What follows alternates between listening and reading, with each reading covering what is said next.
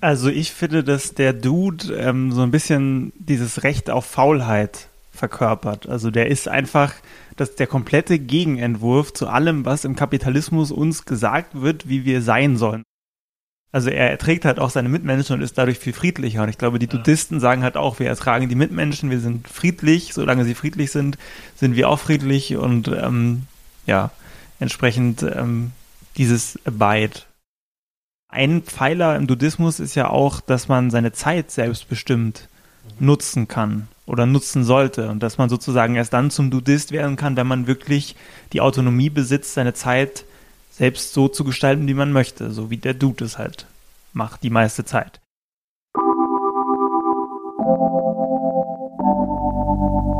Neue Welten. Der Utopie Podcast. Cheers. Ja, Prost. Cheers. Willkommen bei Neue Welten, dem Podcast, in dem wir jeden Monat eine neue Utopie vorstellen. Mein Name ist Hardy Funk. Und ich bin Jonas Kiss. Und in unserer zwölften Episode haben wir Ferdinand Mayen eingeladen, Journalist aus München. Und wir haben auch ein paar White Russians kaltgestellt. Denn heute soll es um den Dudismus gehen.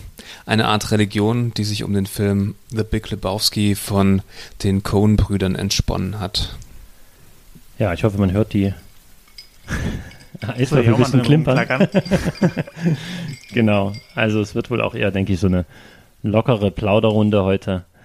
Ähm, der Film und äh, die Religion darum ist jetzt nicht so eine harte Utopie, ist jetzt keine, kein Gesellschaftsentwurf oder so, ist eher eine Lebensphilosophie, ähm, die aber, denke ich, auch viel äh, Utopisches hat, äh, wenn man sich daran hält und die auch eine gewisse Kritik an, an den bestehenden Zuständen beinhaltet.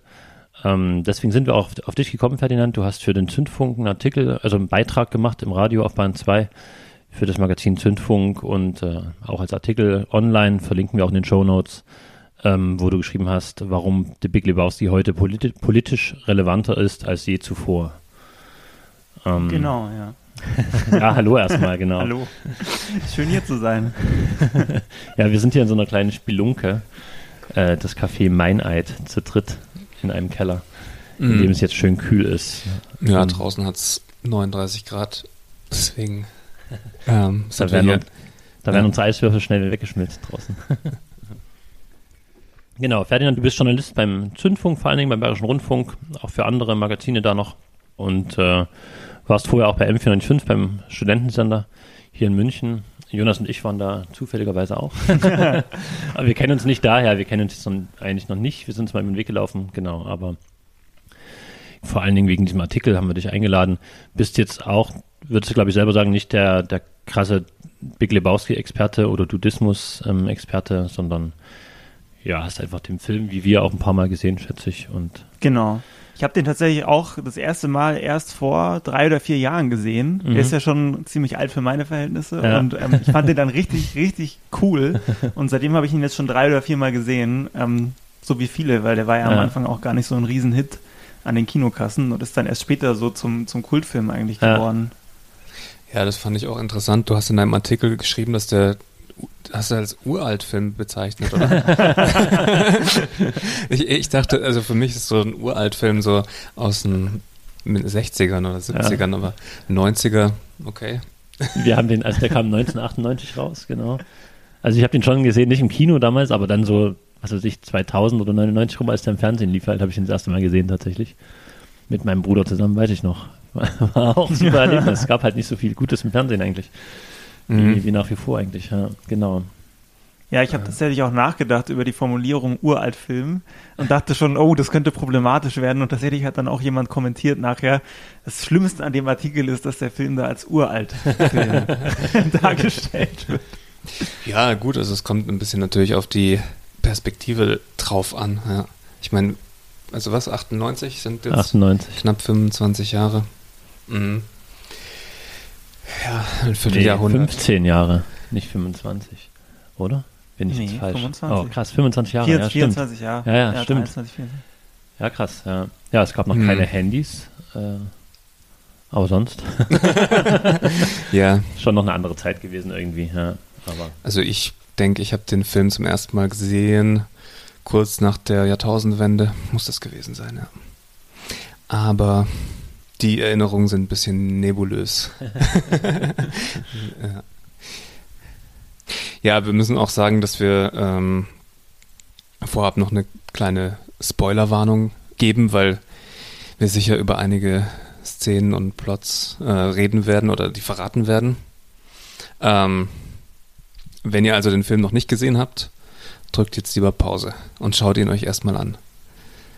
Genau. Big Lebowski, worum geht's? Also wie gesagt, ein Film aus dem Jahr 1998, der aber 1991 spielt, Anfang der 90er, zu Zeiten des ersten Golfkriegs. Ähm, man sieht auch ganz am Anfang noch so eine äh, Einstellung. Ich glaube, es müsste dann eigentlich George Bush der Erste gewesen sein, der dann auch sagt, This aggression will not stand. Ja. Ähm, und damit Saddam Hussein meint. Ähm, Jeff Bridges spielt den Jeffrey Lebowski, beziehungsweise halt den Dude. Er nennt sich selber nur Dude. Einen arbeitslosen Alt-Hippie, könnte man vielleicht sagen, der normalerweise nicht viel mehr macht, als mit seinen Kumpels zu bowlen, als Creedence Clearwater Revival oder Bob Dylan Kassetten zu hören, White Russian zu trinken oder in der Badewanne zu liegen, Wahlgesänge anzuhören und sich einen Joint anzuzünden.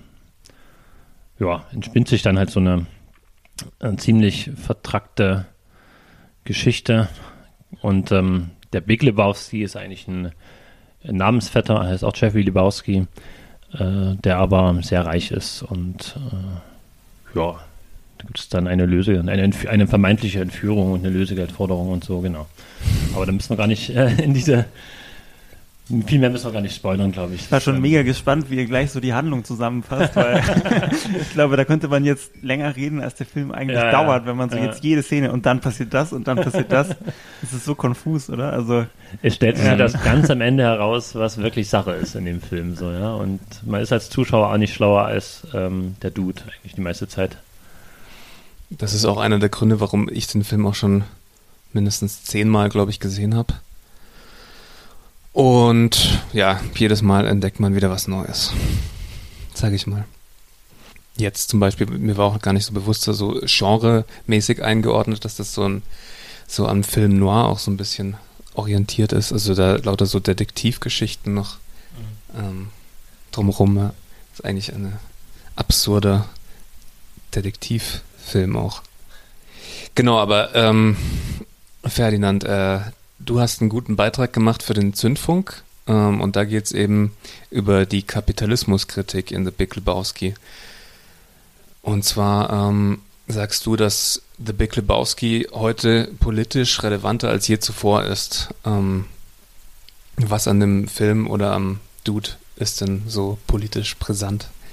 also ich finde, dass der Dude ähm, so ein bisschen dieses Recht auf Faulheit verkörpert. Also der ist einfach das, der komplette Gegenentwurf zu allem, was im Kapitalismus uns gesagt wird, wie wir sein sollen oder wie auch immer man das nennen will. Eine kapitalistische Ideologie, die in uns drin steckt oder die äh, wir vielleicht haben. Und der Dude ist das komplette Gegenteil. Er ist kein Selbstoptimierer. Er macht, er arbeitet eigentlich nicht. Also man weiß ja nicht, was er arbeitet. Der Millionär fragt ihn ja auch einmal, was arbeiten Sie eigentlich? Und er antwortet dann so, ja, was ist eigentlich für ein Wochentag? Und sitzt da in seinem Bademantel. Also er ist wirklich ähm, das komplette Gegenstück zu einem Individuum, das der Kapitalismus ähm, sozusagen herausdefiniert. Also irgendwie so ein neoliberales Individuum ist wirklich das komplette Gegenteil vom Dude, weil der Dude ist einfach super gechillt und ähm, lebt im Grunde ja so das, was er eigentlich leben möchte. Und so, so richtig wird er erst gezwungen, irgendwas zu unternehmen, als er tatsächlich dann halt Leute in seine Wohnung einbrechen, auf seinen Teppich urinieren und äh, seinen Kopf in die Toilette drücken. Und selbst da bleibt er ja eigentlich noch entspannt und gelassen. Also Ja, ja. Er wird eigentlich erst durch seinen Kumpel Walter, der so ein etwas aggressiverer Typ ist, äh, in die Handlung dann gestoßen und gesagt, ja, du musst jetzt dem, zu dem reichen äh, Lebowski gehen, zum Big Lebowski und äh, dort dir den Teppich besorgen, weil die, die auf den Teppich gepinkelt haben, wollten ja eigentlich auf dessen Teppich pinkeln und nicht auf deinen. Ne? So, ja. Ja, auch von der Körperfülle her so, also Dude ist jetzt kein durchtrainierter Kerl, sondern hat so eine kleine Wampe und äh, ja, läuft auch viel im, in so einem Pullover rum oder so einem abgeschlossenen Hemd und so, ne? Also Ja, eigentlich meistens, Meistens. eigentlich meistens in so einem äh, braunen Bademantel und in, eigentlich in Unterhosen, ne? also so in, in sehr, sehr langen Boxershorts. Ja. Ja, das ist, glaube ich, auch so ein bisschen der Dresscode der, ähm, der Religion, der, des, des Dudismus, auf den wir noch zu sprechen kommen. Ja. Und du fängst deinen Artikel ja auch an mit so einem Instagram-Post von einem Kumpel oder weiß nicht, Facebook-Post, äh, wo er seinen durchtrainierten Körper ähm, präsentiert und sagst, das ist halt dieses neoliberale Subjekt, sage ich jetzt mal so, dass so sich ständig selbst optimiert, das dann auch noch herzeigt. Ja? Genau. Also, nichts könnte dem Dude eigentlich ferner liegen, als jetzt äh, pumpen zu gehen und oder auch Statussymbole sind ihm nicht wichtig, ne? Und äh, irgendwas vorzuspielen oder zu sein, was er nicht ist, ist ihm eigentlich auch nicht wichtig. Genau, und das war jetzt auch gar nicht unbedingt der Trainingszustand, sondern das war dieser ganze Post. Also das war ein, ein alter Schulkamerad von mir und ähm, ich hatte das so zwei Tage, bevor ich den Beitrag geschrieben habe, habe ich das gesehen auf, auf, auf, auf Facebook, ja. Und ähm, der hat dann da wirklich so, es war jetzt auch kein besonders großartig relevanter Post von irgendwie so einem Influencer oder so, aber er hat dann wirklich auch so geschrieben. Also er stand da wirklich so mit nacktem Oberkörper und, und Jeans in der Sonne und hat da eigentlich so geflext und seine Muskeln angespannt. Und ähm, dann hat er geschrieben, ja, ähm, ihr müsst eure Ziele erreichen und alles dafür tun und ich habe es auch geschafft, ihr könnt es genauso wie ich, ihr könnt auch Vollzeit arbeiten und dann nebenbei noch ein Start-up gründen und ähm, dann könnt ihr auch, ähm, wenn ihr euch nur reinhängt, könnt ihr eure Träume erreichen und das habe ich auch geschafft und ich bin durch die Welt gereist, war in allen Ländern auf diesem Planeten. Also so ungefähr hat er das da hingeschrieben Mhm. und das war halt wirklich einfach krass, weil ähm, wenn man sich dann den Dude vorstellt, dann würde der wahrscheinlich einfach sagen, yo, okay. Also ähm, könnte damit gar nichts anfangen. Ja. Ich weiß es nicht, aber es war auf jeden Fall krass, weil das war einfach genau das. Ähm, ich will ihm jetzt nicht zu nahe treten, aber du hast da diese Ideologie gesehen, die, ähm, die da so rauskommt, dieses Ja. ständige Arbeiten an dem eigenen Körper und an dem eigenen Selbst als Produkt, was man irgendwie verkaufen muss. Und das ähm, fand ich grauenvoll und Ja. ähm, entsprechend hat das super zu dem Film gepasst. Ja. Also der Dude wäre dann quasi eigentlich der komplette Gegenentwurf zu diesem Selbstoptimierungswahn. Genau, ja. Und der ist halt auch, das schreibst du auch, ähm, gegen die gängige Arbeitsmoral. Ne? Also ich denke, das ist auch gerade in Deutschland sehr, sehr krass eigentlich. Äh, und es ist witzigerweise auch was, was der Kapitalismus, aber auch der Marxismus eigentlich hat. Diese krasse Fokussierung auf Menschen müssen arbeiten halt so, ja. Und äh, klar, also irgendwie muss natürlich, müssen Sachen hergestellt werden und müssen Sachen angebaut werden und so halt. Schon klar, dass ganz ohne Arbeit nicht geht, aber ob es zum Beispiel wirklich ein 8-Stunden-Tag, fünf Tage die Woche sein muss, ist ja jetzt nicht mehr ganz so klar, jetzt wo es auch so viel äh, Mechanisierung und Digitalisierung gibt und so. Und klar, man weiß beim Dude nicht, was der eigentlich macht. Also ich glaube, er ist äh, zumindest zum Zeitpunkt des Films eher arbeitslos so. Kann ja auch seine Miete nicht zahlen. Ne? Sein, Nee. sein Vermieter ist zum Glück für ihn ein relativ schüchterner Typ. das, oder der auch einfach nicht, äh, nicht das übers Herz bringt, jetzt da jemanden wirklich zu zwingen oder irgendwie zu maßregeln, weil er die Miete nicht äh, zahlt oder irgendwie dann am Ende doch rauszuhauen. Ne? Also, Ja. Und was du jetzt auch meintest, ist ja auch spannend mit dem, mit dem Marxismus. Mhm. Weil ich meinte ja auch eingangs, das Recht auf Faulheit ist so ein bisschen in dem, in dem Dude drin. Mhm. Und das kommt ja interessanterweise von einem französischen Sozialisten, Paul Lafargue. Paul ne? Lafargue, ja. genau, der hat das 1880 geschrieben, das erste Mal das Recht auf Faulheit thematisiert. Und der war der Mann von einer, das weiß ich nicht, ob ich es richtig zusammenkriege, einer Tochter von Karl Marx. Oder einer ja, Enkelin von Karl Marx, irgendwie so. Auf jeden Mhm. Fall äh, ist das super spannend, weil Karl Marx ja so dieses Recht auf Arbeit etabliert hat. Ja. Und, und der dann halt kam mit, nee, Recht auf Faulheit, also das komplette Gegenteil. und der hat eigentlich damals schon gesagt, dass ähm, sozusagen der Mensch sich irgendwann an eine drei Stunden, an einen drei Stunden Arbeitstag, also wie KIZ sagen würde, drei Stunden Arbeit am Tag, weil es mehr nicht braucht, hat der schon 1880 geschrieben Ja. und ähm, eigentlich auch schon gesagt, dass Maschinen irgendwann ähm, die Produktion für uns so weit übernehmen können, dass wir halt eben uns der Muße widmen können und äh, sinnvollen Tätigkeiten. Also der hat auch Faulheit nicht so definiert wie jetzt so auf der faulen Haut zu liegen Ja. und irgendwie nichts zu tun, sondern eher so im Sinne von selbstbestimmtes Leben zu tun, was man möchte. Und das kann ja der Dude auch. Der kann ja auch Ja. machen, was er will. Der, der geht auch am Ende des Films, obwohl eigentlich alles passiert. Also sein bester Freund ist gestorben. Es ist also wirklich jede Hand Scheiße passiert oder Mhm. es sind richtig schlimme Sachen passiert. Aber er geht trotzdem einfach wieder bowlen, weil er halt Bock hat, Ja. bowlen zu gehen. Und ähm, es einfach aushält. The Dude abides, heißt es ja. Ja. dann auch am Ende. Das ist auch so einer der Grundpfeiler der Religion Ja, dann. genau. Also es ist ja eher eine spaßige Religion, die aber, glaube ich, die Leute schon von der Lebensphilosophie her schon auch so leben, die dem so halt augenzwinkernd quasi folgen oder die dann so Priester sind. Ich glaube, Jonas, du hast Mhm. irgendwie zusammengesucht, 600.000 Moment, Dudismus-Priester gibt es weltweit oder so. Ja. Oder? Oder jeder, der, wahrscheinlich ist jeder, der da Doch, tatsächlich Ja. circa 600.000. Ja. Ähm, genau, also und ich habe auch so einen Podcast gehört über Dudismus jetzt zur Vorbereitung und da sagen sie auch, es ist die slowest growing religion, also die am langsamsten wachsende Religion weltweit. Ähm, genau, Ja. ist ja eher so augenzwinkernd. Aber jede Religion hat mal klein angefangen. Genau, ja. Ähm, nee, aber dieses Abide, ja, wie übersetzt man das am besten? Also so aushalten. Der Dude packt das, heißt das Wie würdest Ah, du ja. das? auf Deutsch, ne? Aber es ist aber, packt das ist halt auch nicht so richtig das, was es meint. Ja, Es ist ja eher so dieses, es geht durch ihn hindurch, er erträgt es. Ja. Vielleicht heißt Mhm. es eher, der Dude erträgt es. du sollst so, das ertragen, weil du kannst es sowieso nicht ändern. mhm. Du kannst dich auch nicht drüber aufregen. Und das ist ja auch so spannend, weil er das ja bei jedem anderen Charakter im Film auch macht. Er erträgt halt einfach jeden in seiner Eigenart. Er erträgt diese feministische Künstlerin, die ähm, ja auch wahrscheinlich super anstrengend ist. Und die bisschen er. überzeichnet halt auch und klar, die dann am. Ende irgendwie noch versucht, ein Kind sich da in der, in der Stellung zu, ähm, irgendwie so zu sie, ermogeln sie von kriegen ihm. ein Kind am Ende. Ach so, stimmt, ja. Ja, ja, Ja. sagt der Cowboy am Ende noch, dass da ein kleiner, kleiner Dude unterwegs ist. Ach Gott, Kleiner, ja. ja, ja.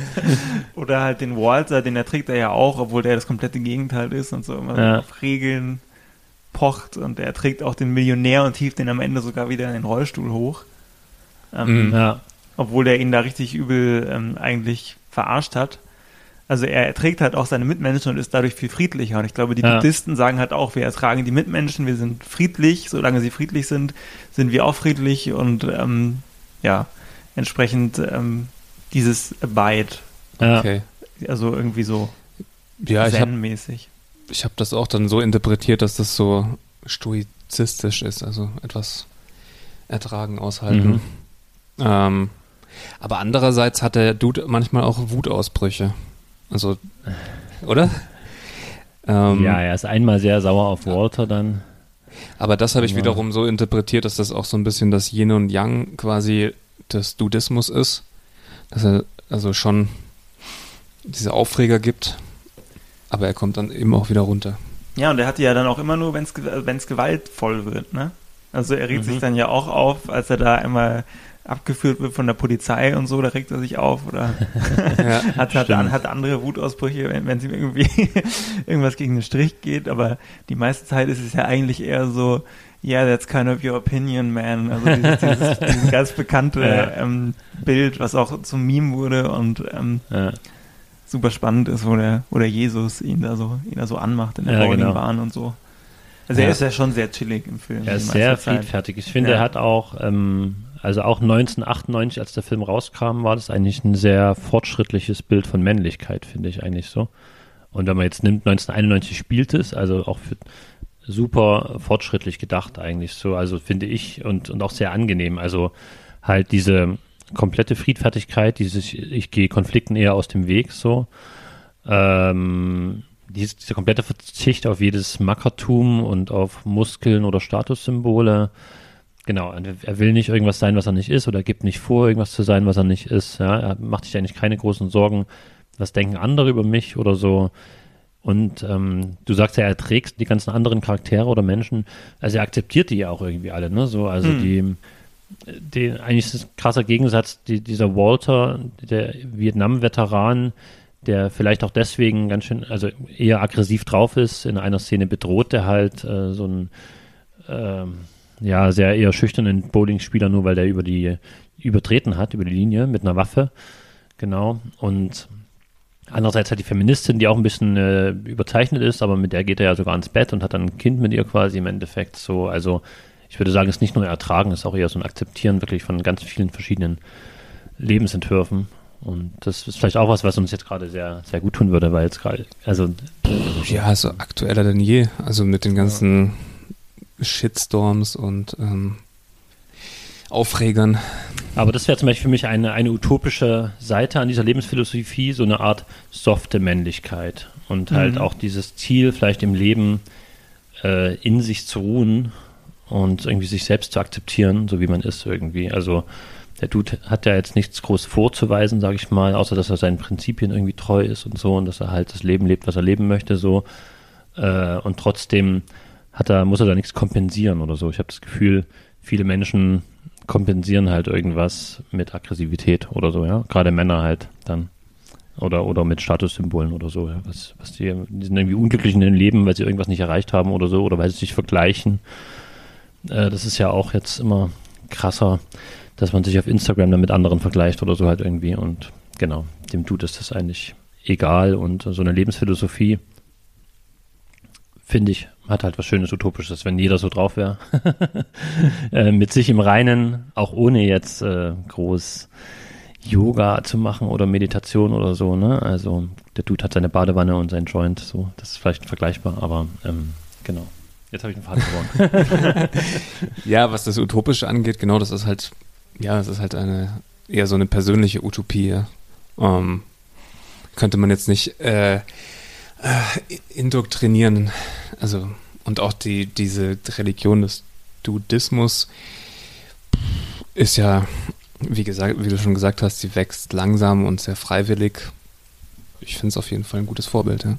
Wobei ich schon auch finde, dass so der, der Dude ist schon auch ein, ein, ein, ein Vorbild oder eine Utopie, die man auch nicht unterschätzen sollte, weil, also klar, das wirkt erstmal relaxed und entspannt und das kann man sich auch erstmal abschauen und das, das ist natürlich eine Komponente, aber ein Pfeiler im Dudismus ist ja auch, dass man seine Zeit selbstbestimmt mhm. nutzen kann oder nutzen sollte und dass man sozusagen erst dann zum Dudist werden kann, wenn man wirklich die Autonomie besitzt, seine Zeit selbst so zu gestalten, wie man möchte, so wie der Dude es halt macht die meiste Zeit. Und das ist natürlich ein Gedanke, wenn das jetzt alle Leute machen würden, dann ist das ja total revolutionär und total utopisch, weil ja sozusagen das, wie unsere Gesellschaft gerade gegliedert ist, so dieses, dieser Fokus auf Vollzeiterwerbstätigkeit immer im Angestelltenverhältnis ist ja das komplette Gegenteil. Da hat man ja die meiste Zeit über nicht ähm, die Möglichkeit, frei über seine Zeit zu entscheiden, sondern muss halt das machen, was einem der Chef sagt. Also mhm. es ist ja im Grunde überhaupt nicht frei, sondern total fremdbestimmt. Und wenn man das jetzt anwenden würde, hat das ja schon eine sehr revolutionäre Kraft, weil es ja so die Grundfesten von dem, wie wir denken, dass die Gesellschaft sein muss, eigentlich schon ziemlich erschüttert. Deswegen finde ich es schon auch sehr, sehr stark. Mhm. Also so, was den utopischen Gehalt ja. angeht. Also. Ja, das stimmt. Ja, das ist auch ein Aspekt, den wir schon ein paar Mal im Podcast jetzt hatten bei anderen äh, Utopien, zum Beispiel der Postwachstumsgesellschaft, wo es auch darum geht, was ist eigentlich Lebensqualitäten, was ist eigentlich Reichtum? Nicht immer mehr zu besitzen oder so, sondern auch immer mehr Zeit, also mehr Zeit mal zu haben. Das wäre ja eigentlich ge genauso wichtig oder noch wichtiger irgendwie. Ne? Und ja. ähm, weiß nicht, also in, im Anarchismus war es auch so, wie wenn, wenn alles quasi basisdemokratisch entschieden wird und jeder sich politisch engagiert, weil Anarchismus halt so Basis, also ganz von unten äh, aufgebaut ist und jeden eigentlich einbeziehen möchte, braucht man zum Beispiel auch mehr Zeit dann dafür. Ne? Also man kann das gar nicht so dann 40-Stunden-Woche, vielleicht noch zwei Kinder und dann noch irgendwie sich jeden zweiten Abend irgendwie politisch betätigen, ist ja gar nicht möglich eigentlich und geht halt erst, äh, genau, wenn man überhaupt wieder mehr Zeit hat. Das ist ein, mhm. das stimmt und es gibt auch ähm, zusätzlich noch eine Studie von einem britischen Think Tank, glaube ich. Think Tank, von einem britischen Think Tank. Ein schwieriges Wort. Vor allen Dingen mit einem halben Weibwaschen. ja, genau. ähm, die zeigt ähm, in Bezug auf die Klimakrise, dass ähm, sozusagen eine der effektivsten Methoden zur, zur, zum Erreichen des 2-Grad-Klimaziels wäre, ähm, die Arbeitszeit auf neun Stunden pro Woche zu reduzieren. Ja. Also das würde die das würde schon reichen, um die Emissionen so zu reduzieren, dass wir tatsächlich die selbstgesteckten Klimaziele erreichen würden. Weil, ähm, und das steht dann da auch drin, halt mehr Freizeit für die Menschen dazu führen würde, dass sie halt auch mehr Zeit hätten, sich Gedanken zu machen, was verursacht eigentlich die ganzen Emissionen. Mhm. Was für einen Arbeitsweg kann ich gehen? Wenn ich nur drei Stunden am Tag arbeiten muss, kann ich vielleicht auch Fahrrad fahren oder zu Fuß gehen. Und ich kann halt nachdenken, was kaufe ich mir? Ich muss nicht schnell in den H&M rennen oder in andere Geschäfte, in den C&A was es alles gibt. Wir wollen ja. jetzt nicht eine Marke hervorheben und ähm, ähm, da dann quasi mir schnell irgendwie drei Unterhosen kaufen, die irgendein Kind in Bangladesch genäht hat, ja. sondern ich kann halt schauen, wo ist das hergestellt und ähm, was verursacht da die wenigsten Emissionen und was ist gerecht und das würde dann schon ähm, was bringen. Also Klar, ich meine, sowas Mhm. ist auch immer wieder an Geld gekoppelt dann, dass man das nur haben muss, aber Hm, man hätte ja. vielleicht auch wieder Zeit, Sachen zu reparieren oder so, ne? Also, oder, äh, ja, also nicht nur Kleidung, sondern auch Technik und so. Ja, Das ist ja heutzutage auch zeitlich oft der bequemste Weg, sich einfach ein neues Teil zu kaufen. ja, ja, das erinnert mich wieder an die äh, Postwachstumsideen oder die Utopie, die wir auch hatten, genau. Das, dass das halt auch ähm, dem Planeten helfen würde. Wenn wir mehr Zeit hätten, weniger arbeiten und uns dadurch äh, Gedanken machen könnten über das, die. das sehe ich auch leider gar nicht irgendwo. Also jetzt, jetzt steht ja die Bundestagswahl dann bald an und so. Ähm, Ich sehe da überall nur, dass die doch nach wie vor auf das Wirtschaftswachstum setzen und mit dem Green New Deal eher noch mehr Wirtschaftswachstum wieder erzeugen wollen und noch mehr Arbeitsplätze so irgendwie. Und denke ich mir so, das äh, frisst wahrscheinlich dann wieder die ganzen Effekte. Also es nennt man Mhm. auch diese Rebound-Effekte, also dass man dann äh, ist zwar alles grün, aber die Wirtschaft auf grün umzustellen, setzt auch, braucht man auch wieder Ressourcen und setzt auch wieder Kohlenstoffdioxid frei und so. Ja, also eine Reduktion der Arbeitszeit und der Wirtschaft irgendwie das äh, zurückzufahren, sicherlich utopisch und, und wäre sicherlich gut. Also utopisch, utopisch im guten Sinne halt, ja. Ja. Äh, ein anderer Punkt, ähm, der Dude ist äh, nicht nur passiv oder ähm, lebt sein Leben, wie er will, Freizeit, ähm, sondern er ist auch politisch aktiv, beziehungsweise war äh, politisch aktiv. Also das äh, gibt da in dem Film eigentlich nur eine Szene, die darauf hindeutet. Da erzählt der Dude, dass er ähm, zu den, zu den ähm, Seattle Seven gehört hat, also ähm, so eine Anti-Kriegs-, Anti-Vietnam-Kriegsbewegung in den 60er Jahren. Ähm, inzwischen, Anfang der 90er Jahre, ist der Dude dann politisch nicht mehr aktiv oder wie wir schon gesagt haben, er, ist, er geht Konflikten eher aus dem Weg. Ähm, ja, inwieweit mischt sich der Dude noch ein, beziehungsweise steht er noch für politischen Aktivismus? Was würdest du sagen? Ich sehe es eigentlich eher, da ist auch ein kleiner Dis Disput zwischen Jonas und mir. also er erzählt halt von damals und dass er auch an der Uni eher Gebäude besetzt hat als, als studiert. Und dass er so eine Declaration noch unterschrieben hat ähm, oder so eine, so eine Erklärung, die damals sich gegen den Krieg, gegen den Vietnamkrieg äh, oder gegen den Atomkrieg, glaube ich, und nicht gegen den Vietnamkrieg, gegen den drohenden Atomkrieg gewendet hat, ähm, unterzeichnet hat. Aber eigentlich wirkt er eher entweder das interessiert ihn einfach nicht mehr oder er ist sogar resigniert und sagt, das bringt nichts. Also weil er aktuell tut er sich auf keine Art und Weise irgendwie politisch äh, einmischen oder irgendwie ist er nicht politisch aktiv. Klar, er ist natürlich so ein, so ein Sinnbild für viele so 68er, ne, die dann, die dann frustriert waren. Es ist ja auch dieses Seattle Seven, der Dude basiert ja auch auf diesem Jeff Dowd, Jeff Dowd. Jeff Dowd, ja. Jeff Dowd. der ähm, ja in diesem Seattle Seven tatsächlich dabei war, der bei diesem Anti-Vietnam, bei dieser Anti-Vietnam-Bewegung tatsächlich ähm, auch mitprotestiert hat, mit bei diesen Riots war, dann auch vor Gericht verurteilt wurde. Mhm. Und dann da auch, ähm, glaube ich, auch so, die waren super frustriert mit den Prozessen. Es gibt auch einen sehr guten Film, der jetzt erst produziert wurde, The Trial of the Chicago Seven Ah, Den habe ich gesehen. ähm, der gesehen, auch ja. Diese politischen Prozesse, wie die in den Ende der 60ern in den USA liefen Ja. und wie krass unfair die Gerichte waren und wie, wie die da verurteilt worden sind und halt wirklich ähm, auch aufs Schlimmste eigentlich verunglimpft wurden. Und bei den Seattle Seven, das sind nicht die Chicago Seven, ging das sogar so weit, dass dieser Jeff Dowd und ein paar andere dann sogar so eine Nazi-Flagge beim Richter hingeworfen haben über sein Pult und, und dann gesagt haben, er war ein guter Deutscher, so ungefähr, weil er einfach die Anweisungen der Regierung befolgt Mhm. hat. Und die sind dann auch alle verurteilt worden. Das ist ja bei den Chicago Seven dann auch so gewesen. Mhm. Und ich glaube, dass der Dude dann, also wenn dieser Jeff Dowd dieses Vorbild ist, dann auch so eine gewisse Resignation auch mit dem, mit dem ganzen politischen System darstellt, weil man halt sieht, oder weil er, er weiß, es bringt dann auch nichts, ähm, das zu machen, weil dann auch die Justiz in dem Fall dann nicht eingreift und es gibt dann da keine Gewaltenteilung. Es ist dann einfach ein politischer Prozess äh, gewesen und, und die Bewegung war tot, so ungefähr je nach, je nach Präsident. ja. Und ähm, das war, das ist natürlich beim Dude dann auch drin.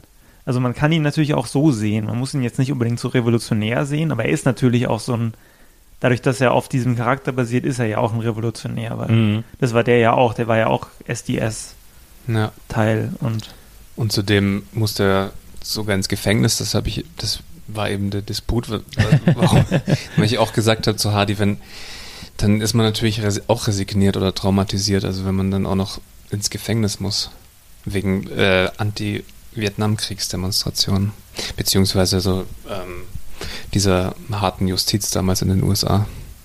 Also, Ja, aber es wäre trotzdem, wäre das jetzt so das, das Einzige, wo ich, vielleicht bin ich aber auch noch nicht äh, so weise wie der Dude oder so, aber das wäre, oder wie auch so, ähm, das basiert ja auch sehr auf Taoismus, kommen wir vielleicht auch noch drauf zu sprechen. Ähm, also das, ähm, für mich ist es schon noch äh, wichtig, ähm, zum, also ich bin jetzt auch keiner, der jetzt Demos anmeldet, groß, aber ich, ich gehe zumindest hin oder so, ja, oder mal was zu unterschreiben oder so, wie viel es auch immer bringt, aber okay, ähm, verstehe. Das sehe ich schon als, als jetzt nicht so vorbildlich, ähm, quasi sich so also dieser, raus- dieser, also so- dieser Rückzug komplett ins Private. Genau, es ist so eine Art Also Rückzug nur ins noch Bowling gehen, nur noch Bowling. Ja, also klar ist man dann persönlich ähm, sehr zufrieden und ja, andererseits lohnt es sich schon auch manchmal ähm, aktiv zu werden, denke ich halt. Ne? Hm, Du könntest es natürlich auch umdrehen. Also du könntest es jetzt nochmal umdrehen Ja. und sozusagen, so, du könntest es erst so framen, dass der Dude natürlich aus damaliger Sicht, in den Ende der 90er, ist er vielleicht wirklich zu faul und beteiligt sich nicht. Jetzt aus heutiger Sicht, wenn man diesen Politaktivismus betreibt, gibt es ja auch ganz spannende äh, Theorien, die sozusagen zeigen, zum Beispiel gibt es den neuen Geist des Kapitalismus, auch ein Mhm. recht bekanntes Werk, oder ähm, auch äh, den progressiven Neoliberalismus ähm, von Nancy Fraser etabliert. Mhm. Die zeigen quasi, wie dann auch der Neoliberalismus und der Kapitalismus durch den Politaktivismus aufkaufen Mhm. und viele Leute sich halt einfach nur inszenieren als politische Aktivisten, als Antikapitalisten, aber dann damit super viel Kohle machen. Also es ist dann so, so ein bisschen, und der Dude sozusagen ist dadurch viel radikaler eigentlich, viel aktiver, weil er gar nichts davon macht. Er macht auch keinen Politaktivismus, er sagt einfach, ich spiele nicht mit. Ist natürlich jetzt, wenn das jetzt jeder machen würde, weiß man auch nicht genau, was bei rauskommt. Aber das ist ja lustigerweise im Dudismus dann auch nicht drin, weil, oder im Recht auf Faulheit, weil da ja auch die Faulheit eher als was definiert wird. Du sollst es halt so tun, wie du möchtest. Der Dude hat vielleicht viel erlebt und möchte Bowling gehen. Jemand anders äh, ist vielleicht noch irgendwie frischer und hat vielleicht noch andere Ideen, möchte irgendwas verändern. Ja. Und Mhm. dann kann man den ja auch so sein lassen. Deswegen, Genau. all- wenn alle Dudes wären, würde es sicherlich nicht funktionieren, aber Nee, aber äh, der Dude, der lebt das halt einfach, aber er propagiert es nicht unbedingt. Das Mhm. finde ich eigentlich auch ganz, ganz sympathisch. ja, er geht halt seinen Weg und andere, der Weg von anderen ist es vielleicht auch dann politisch aktiver zu sein sozusagen. Oder Ja. er war früher halt auch mal so drauf. Ja. Also er hat in dem Sinne auch keinen missionarischen Auftrag. Ja, ihm, ihm fehlt auch jede Verbissenheit. Das finde ich schon auch äh, positiv. Also so, äh, vielleicht bringt es ja auch nichts, wenn man ganz verbissen äh, für was kämpft. Oder es gibt ja auch verschiedene Biografien, auch in Deutschland aus den 68ern, die dann ins Gegenteil gekippt sind. Also die ganz radikal links waren und am Ende Nazis waren oder so. Oder äh, Innenminister geworden sind oder so. das ist eh kein guter Weg, Innenminister zu werden. Okay. Zumindest nicht so eine, so eine Art Innenminister wie Otto Schily. Ja. Und der andere dann Horst Mahler. Mhm. Genau, also so Biografien denke ich da halt. Genau, da ist es vielleicht dann wieder besser, etwas relaxter an die Sache ranzugehen. Ja. Ich meine, der Dude hat auch nicht so eine hohen Emissionen. Ne? Also CO2-Emissionen hat er ja auch nicht, weil der fliegt ja nicht durch die Gegend oder Ja. so und er hat jetzt auch keine teuren Hobbys. Aber er fährt Auto. Er fährt Auto, ja. Er fährt eine ziemlich ja. alte Karre, aber genau. Immerhin muss die nicht wieder neu hergestellt werden. Also das, Ja. es ist ja eigentlich auch ökologischer. Und er fährt auch noch, wenn sie kaputt ist. Auch das Ja. muss, man, ihm- muss man ihm auch zugute halten, dass er sich dann keine neue Karre kauft. Ne? Genau. Ja. Eine, also eine Sache, die wir uns noch gefragt haben, ähm, jetzt haben wir schon gesagt, wenn alle wie der Dude wären, wird es nicht funktionieren. Äh, und wir sitzen jetzt hier zu dritt als drei Typen, drei Dudes. Ähm, inwiefern sind, sind Frauen eigentlich da mit äh, inkludiert oder auch in der Religion, glaube ich, sind wahrscheinlich die meisten Anhänger männlich. Im Film gibt es eigentlich nur eine Frau, die wirklich Handlung, die Handlung vorantreibt, nämlich, äh, wie heißt sie? Gespielt von Julian Moore. Ähm, Na, Mord, Mord. Mord, Mord. Genau, Mord, die Feministin. Lebowski. Genau, ja. Die Tochter Mhm. von, dem, von dem Millionär. Genau. Ja. Tochter, Tochter richtige Tochter oder. Stieftochter, richtige Tochter, ne? Ja. Ja. Schon. Genau. Also sie wird auch ein bisschen überzeichnet. Also sie sagt dann irgendwie, ja, auch wir Feministinnen finden Sex ganz gut und so. also, äh, okay, genau. Also das, ähm, aber war vielleicht 98 auch noch, ähm, hatte man vielleicht weiß ich auch nicht, ein anderes Bild oder so irgendwie. Oder vielleicht soll, sollte es auch so ein bisschen komisch halt sein, dass man das so überzeichnet. Also 100%, 100 fair ist es quasi nicht, wie sie gezeichnet wird, finde ich. Ja, aber andererseits, mh, ja, ist sie halt im Endeffekt die einzige, die wirklich auch zum Dude hält, oder nicht die einzige, aber eine der Main Protagonists, die zu ihm hält und ja. ja, gut, es gibt ja ansonsten nur noch die, ähm, die andere äh, Frau, nicht Tochter, die Bunny. Ba Bunny. Und sonst gibt es tatsächlich keine äh, äh, weiblichen Charaktere groß.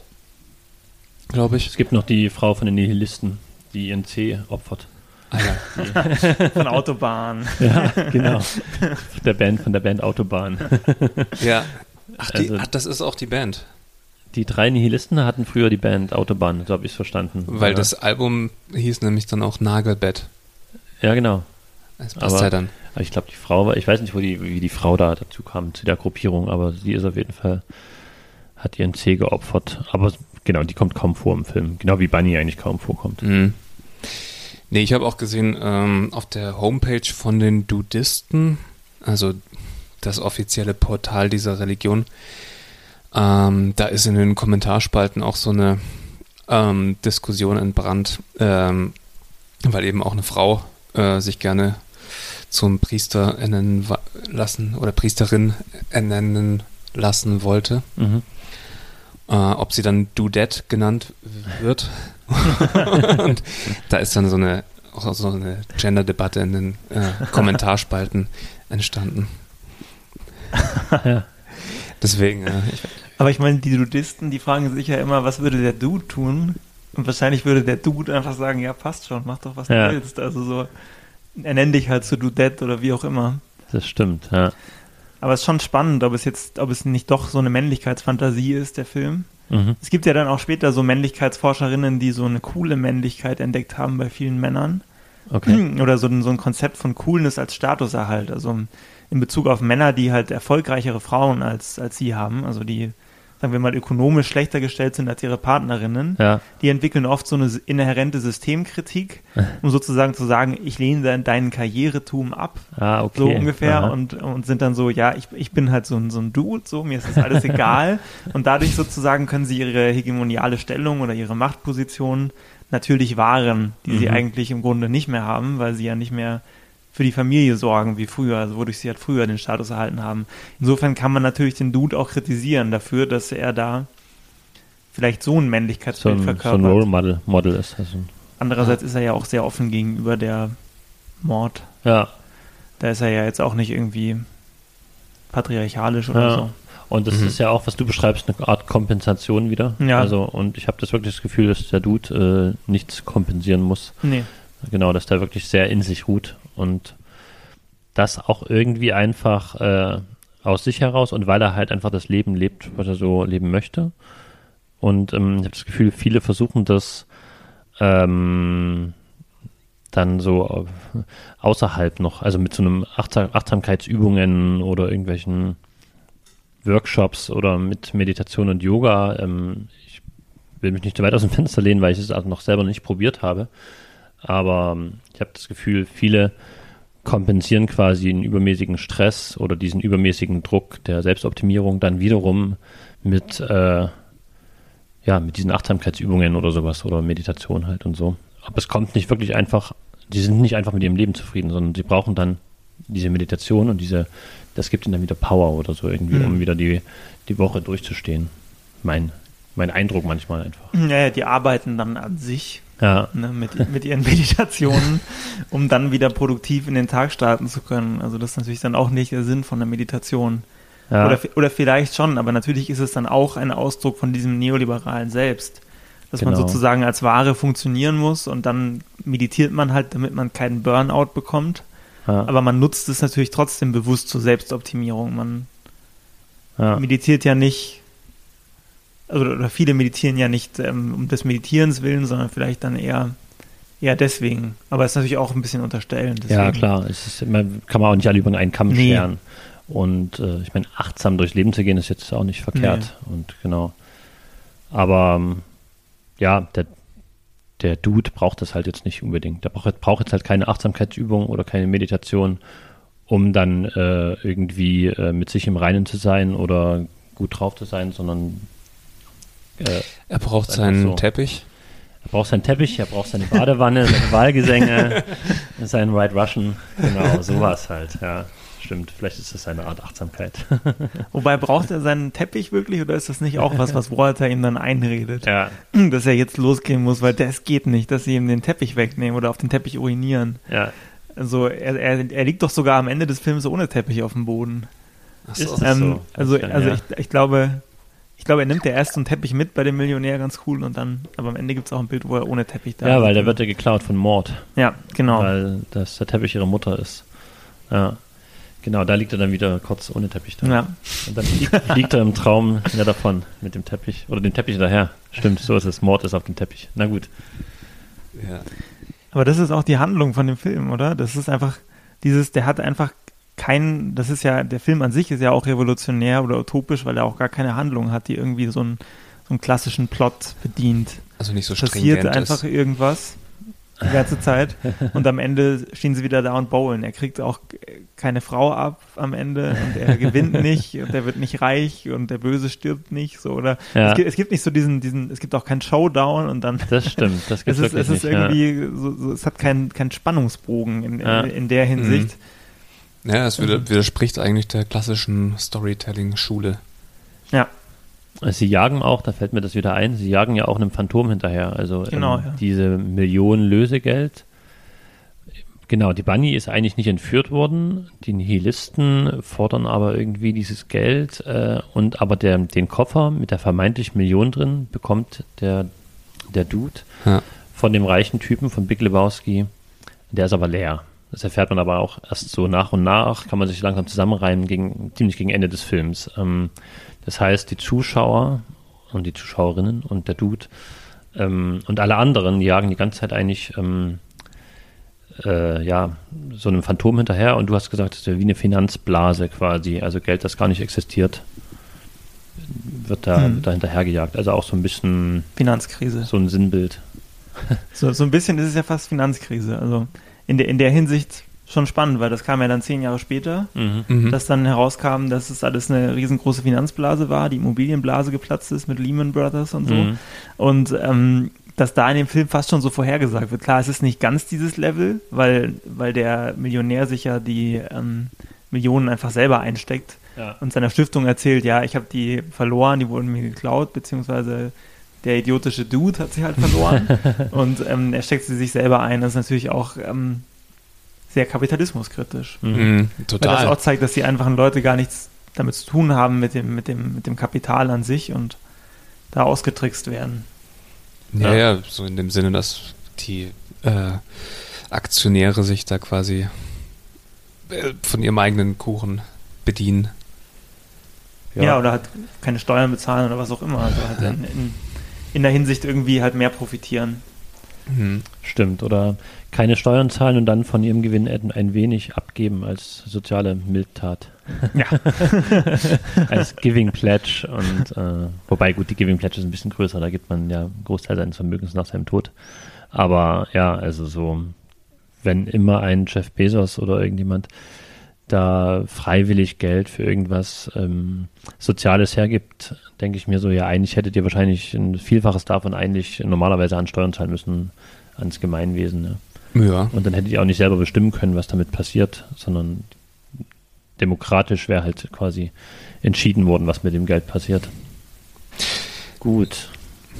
Du, was du auch gut äh, in dem Artikel ähm, betonst, ist, dass der Dude 1998 schon erkannt hat, dass ähm, quasi Arbeit nicht so viel Sinn macht. Weil es- 1991 schon. Genau, der, der Film ist von 98, der Dude, der spielt 1991, ja, das stimmt, ja, sorry. Ähm, aber genau, und dann gab es jetzt wiederum, ähm, ich weiß nicht wann, äh, dieses viel zitierte Buch Bullshit Jobs, wo halt auch äh, gesagt wird, dass 33 Prozent der Jobs eigentlich komplett sinnfrei sind. Ja. Ähm, da mal dazu noch was sagen? Ja, das Buch ist von David Graeber, der ist letztes Jahr leider verstorben, sehr früh. Ähm, und ähm, ja, es besagt eigentlich, oder er hat, er hat die These aufgestellt, dass, oder hat es sogar empirisch belegt im Grunde genommen mit sehr vielen Interviews, dass 33 Prozent ähm, der Jobs komplett sinnfrei sind, Bullshit-Jobs sind. Und die Definition ist nicht etwa, dass irgendein Wissenschaftler halt sagt, ja, das sind sinnlose Jobs, weil die braucht es nicht, sondern dass die Leute, die den Job selbst ausüben, selber sagen, wenn es diesen Job nicht geben würde, dann wäre die Welt genau die gleiche. Also sie sagen selbst, mein Job hat überhaupt keinen gesellschaftlichen Nutzen. Es bringt nichts, dass der da ist. Und dann gibt es da so ganz viele verschiedene Typen von Bullshit-Jobs, die ähm, er da ausarbeitet, die sehr spannend sind. Also von Leuten, die halt nur in irgendwelchen Vorzimmern sitzen, damit irgendein Millionär wichtig aussieht, aber den ganzen Tag keinen Anruf annehmen. Oder andere, die nur ähm, irgendwem was verkaufen wollen, was irgendwen anders reicher macht, wovon der, dem das verkauft wird, aber überhaupt nicht profitiert. Ähm, er trennt das auch von den Scheißjobs. Also er sagt, Bullshit-Jobs sind nicht Scheißjobs, weil Bullshit-Jobs sind sehr gut bezahlt. Also diese Vorzimmerdame mhm. verdient sehr, sehr, sehr viel Geld, oder der Vorzimmerherr. Ähm, aber die Scheißjobs sind die Jobs, die wir brauchen in der Gesellschaft. Also die Leute, die halt die Toiletten putzen, die die Straßen sauber machen, die die Post ausliefern. Also mhm. alles, was irgendwie systemrelevant ist oder was wir irgendwie brauchen, sind diese Scheißjobs, weil sie schlecht bezahlt werden und sie niemand machen möchte.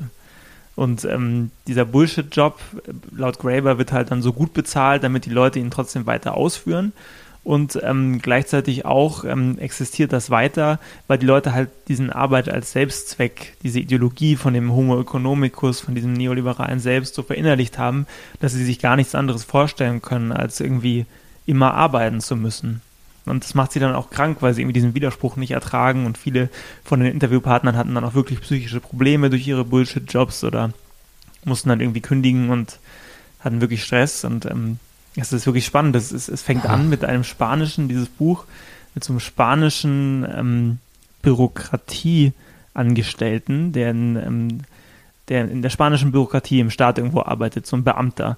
Und der hat äh, entschieden, heißt es dann in dem Buch, so vor 30 Jahren, dass er jetzt in die Bibliothek geht und zum Experten des Philosophen Spinoza wird und war 30 Jahre nicht an seinem Arbeitsplatz und erst nach 30 Jahren ist es den äh, Leuten dort aufgefallen, dass der überhaupt nicht mehr an seinem ja, Arbeitsplatz krass. ist, weil nie jemand angerufen hat und ähm, das ist sehr spannend, weil der Dude natürlich irgendwie auch ähm, das weiß und ja. das ist auch sehr paradox, weil ähm, wir hatten ja eingangs auch über diese ganzen alten Theorien gesprochen, über Lafargue oder auch Keynes, der diese keynesianische Wirtschaft begründet hat mhm. und die sind ja alle davon ausgegangen, dass die Maschinen oder die, der generelle Wachstum an Produktivität, das Wachstum an Produktivität dazu führen, dass wir weniger arbeiten, weil wir einfach nicht mehr so viel arbeiten müssen. Wir sind ja eine Dienstleistungsgesellschaft. Mhm. Aber paradoxerweise wächst die Arbeitszeit jetzt wieder und ähm, wir haben irgendwie nicht verstanden, dass wir das nicht müssten ja. und sehr viel Bullshit-Jobs kreiert. Und ähm, sehr vielen, bei sehr vielen Menschen sagen auch, dass viele ihrer Jobs teilweise Bullshit-Jobs sind und sie eigentlich, ich weiß nicht, wie es bei euch ist. Ob es nicht auch bei euch im Job irgendwie so Stellen gibt, wo ihr euch denkt, wieso mache ich denn das jetzt? Wo, also mhm. wem dient das jetzt? Fülle ich eine sinnlose Excel-Tabelle aus, irgendwelche Statistiken, die nur irgendwie einem Personaler in meinem Unternehmen dann vorgelegt werden, der die dann wiederum kontrolliert oder was auch immer. Also. Ja, interessant finde ich jetzt, dass eben auch gut bezahlte Jobs zu diesen Bullshit-Jobs ja. zählen und dass das dann nochmal getrennt wird von Scheiß-Jobs. Ja.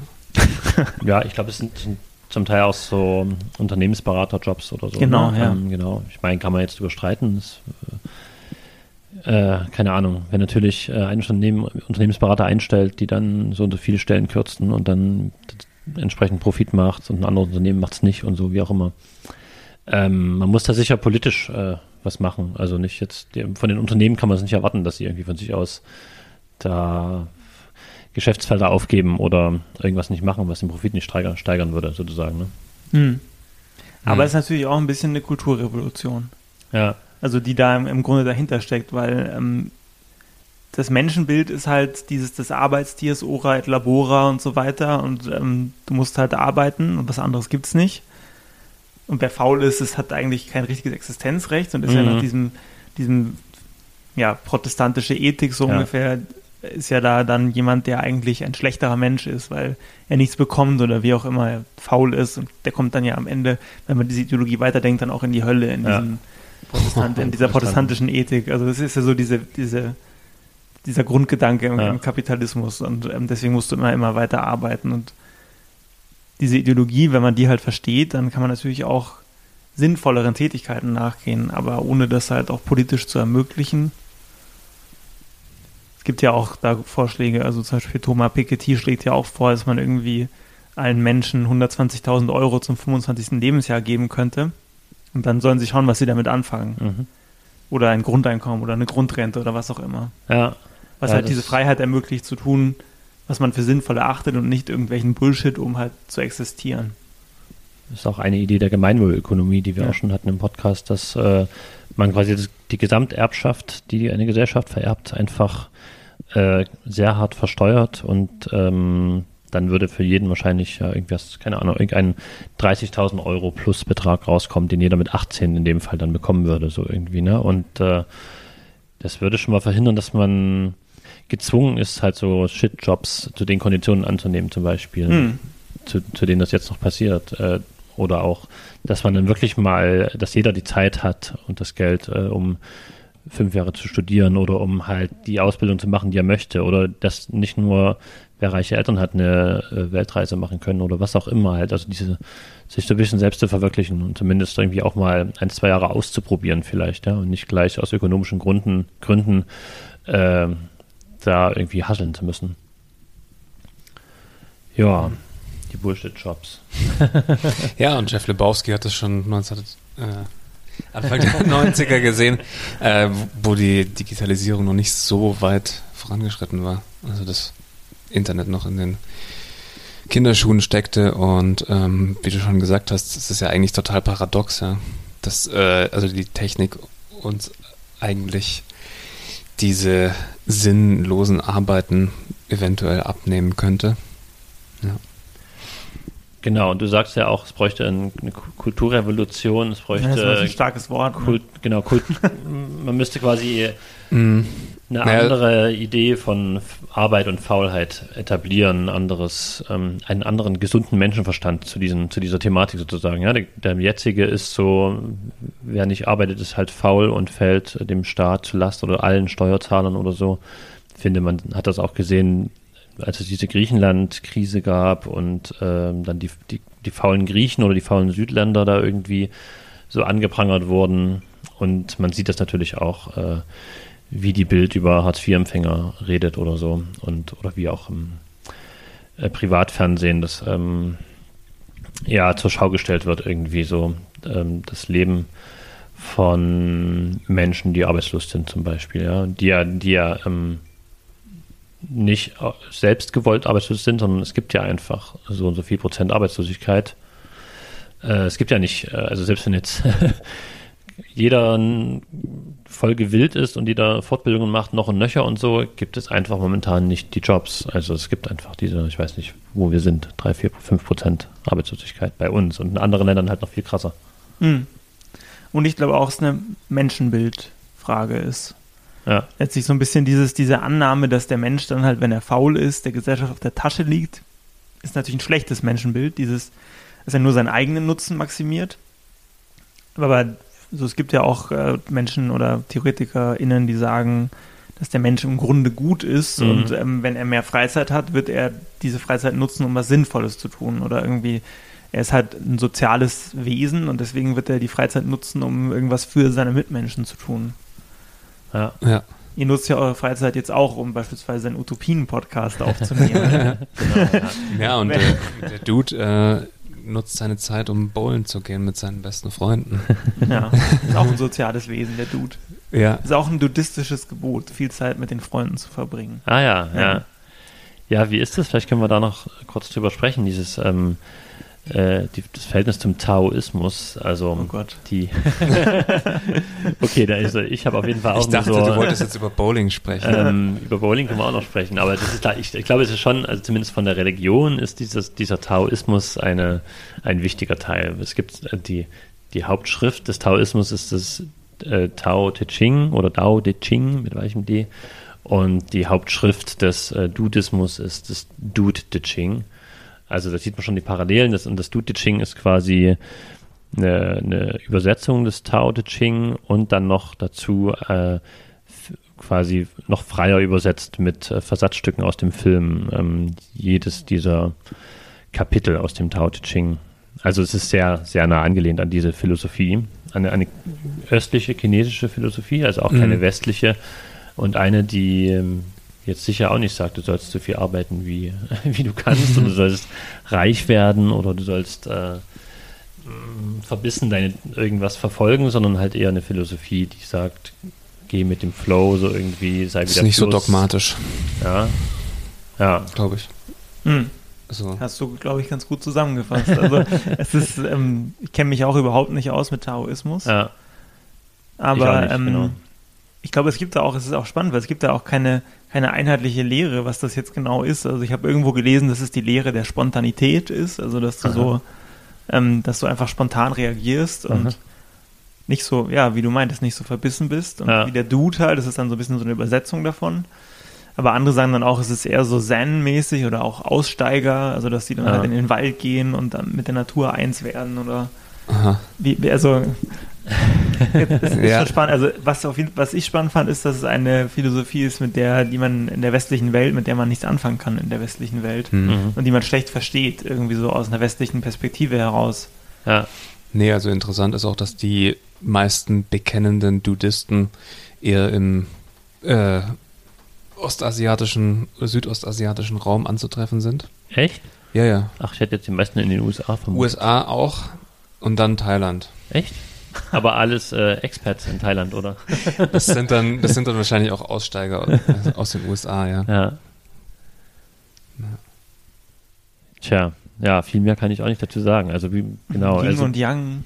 Und Yin und Yang, genau, das ist also schon auch äh, Es scheint auf jeden Fall, also wie du schon gesagt hast, es kommt aus China und da ist es neben Buddhismus, ähm, Konfuzianismus. Konfuzianismus eine der größten Religionen. Es sind auch viele andere Religionen vom Taoismus beeinflusst, also die zum Ach so. Teile dieser Philosophie dann auch wieder teilen. Ach, dann der Zen vielleicht auch. Der Zen-Buddhismus. ich weiß nicht, jetzt kommen wir wirklich auf sehr dünnes Eis. Bei mir zumindest. ja, Hm. gut. die trinken auch keine White Russians, glaube ich, die, die Taoisten. Das, Nein. das wäre, wäre dann ja ein, ein buddhistisches, eine buddhistische Praktik. Das auch, ist ne, mit- eine genuin Buddhist- buddhistische Praktik. Genau. Also das, da gibt's, ja, ja, da gibt es auch keine Vorbilder. Genau wie beim Bowling ist auch eine sehr buddhistische Praxis. Wollen wir jetzt doch noch was zum Bowling sagen auch?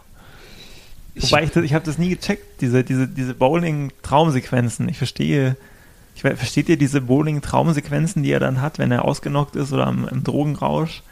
Also Na dass, gut, er- dass die- er dann so in Mhm. diese Bowlingkugel reingeht und das dann da so rollt und, und diese, Weil es vermischt sich halt, metaphorisch. es vermischt Ja. sich ja einiges, was er schon erlebt hat. Ja? Also Ja. er ist ja so ein Handwerker, wie in dem Porno, den er da gezeigt bekommt. Das ist ja auch, äh, Ja. wo kurzer Ausschnitt, wo so ein Porno gezeigt wird, wo Handwerker irgendwie einen Fernseher repariert oder irgendwas reparieren soll. Er ist ja dann in dieser Kluft. Äh, Saddam Hussein gibt ihm Schuhe, also auch so äh, Zeitgeist. Keine Ahnung, Mord. Ähm, es ist so eine Art äh, Göttin. Hm. ja gut, das ist ja eine Traumsequenz, also Ja. was halt da alles so ins Unterbewusstsein reinspielt. Aber Bowling als Sport, finde ich, ähm, ist auch wieder gut gewählt, äh, weil es ist jetzt kein Sport, wo man definierten Körper haben muss, wo man Muskeln haben muss. Und auch sehr inklusiv, jeder kann mitmachen. Genau, also kannst mit deiner Oma bowlen eigentlich so. Oder jung und alt könnte dann bowlen, also und es ist nicht, nicht so, ja, also man kann dann alle zusammen als Team so bowlen irgendwie. Äh, statt, statt wie beim Fußball, wo, wo man halt nur diese, die definiert ist, wer da in der Mannschaft ist jedes Mal, die trainieren zusammen Woche für Woche und so irgendwie. Die, ja, die Hürden sind wahrscheinlich auch ähm, nicht so hoch. Also jetzt äh, von, von, von Leistungslevel und Naja, das kommt ja drauf an. Also wenn du mit Profis bowlst, gehst du natürlich schon unter, wenn du nichts drauf hast, so irgendwie, ne? Aber es ist halt, es gibt verschiedene Arten, glaube ich, gut zu sein, mit einer guten Technik oder halt doch auch mit Kraft, kann man schon auch was bewirken. Äh, Wobei der Dude ja auch nicht ein einziges Mal selbst bowlt in dem Film. Ne? ah, stimmt. Er sitzt immer nur da und redet und trinkt. Ja, Also Ah, so, so Bowling obsessiv ist ja schon eher der Walter, der da immer gewinnen will und so. Und Ja, die wobei Regeln der auch nicht bowlt. möchte. Stimmt, Das das bowlt eigentlich nur- immer nur Danny, oder wie heißt der? Donny? Donny. Donny. Donny. Und der wirft auch immer Strikes, außer beim letzten Mal, bevor er stirbt. Das habe ich mir angelesen, dieses, Oh mein äh, Gott. dieses Fun Fact. Ja. Und dann gibt es noch diesen Jesus-Charakter, Der ist auch lustig. Der, Ja. ist, ein, der ist ein guter Charakter eigentlich. Weil der jetzt einen eigenen Film bekommen hat sogar. Habt ihr Ein den angesehen? Ja? Äh, nee, ich weiß nicht, ist der schon draußen? Nee, ich glaube ja, aber ich habe ihn auch nicht gesehen. Okay. Bis zur nächsten Folge. Wobei es ja auch lustig ist, dass Jesus da ein verurteilter Kinderschänder ist in dem Film. Ja, angeblich halt. Ne? Also, Aber ja, ja, ja. kann sein. Ja. Gut. Äh. Ja, es gibt noch eine Frage, die wir allen unseren Gästen zum Abschluss stellen. Und zwar, was wäre für dich persönlich das Schönste in der Utopie, wenn es sie wirklich gäbe? Im Buddhismus jetzt? Ja, oder halt in dieser Lebens an dieser Lebensphilosophie. Sagen wir mal jetzt, wenn es ähm, Common Sense wäre. Also ich glaube schon, diese, diese Selbstbestimmtheit fände ich gut. Halt das für, für einen gesellschaftlichen Nutzen zu tun oder für was auch immer.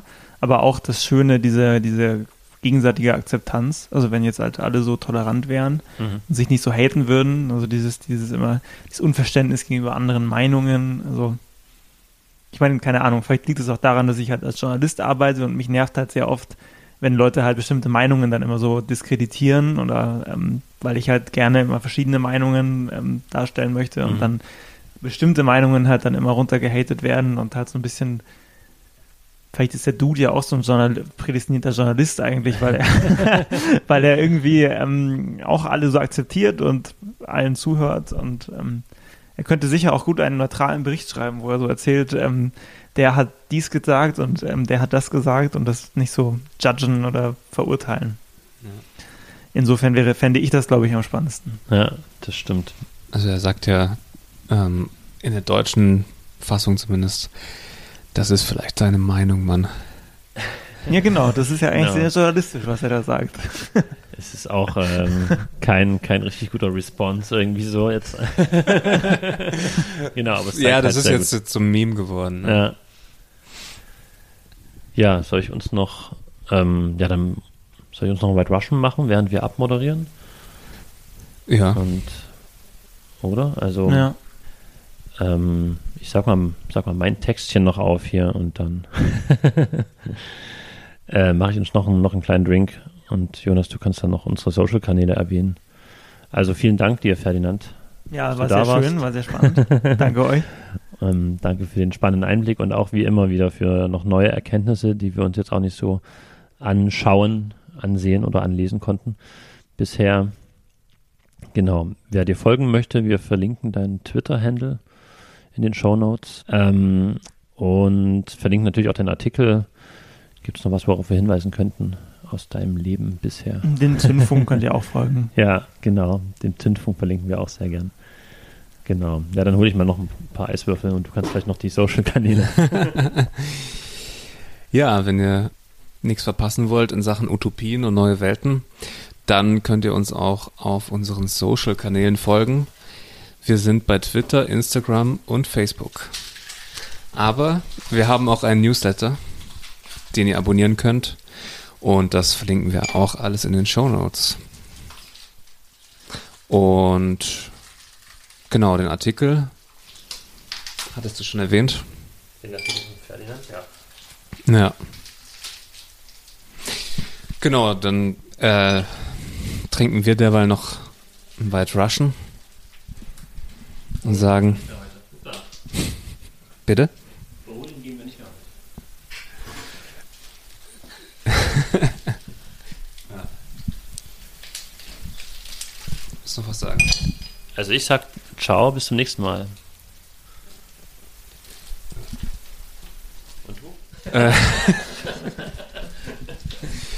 ja, nochmal danke. Danke. Ferdi. Ja. Tschüss. Düsseldorf. Und im Sinne von dem Dude, take it easy. Ah, das war das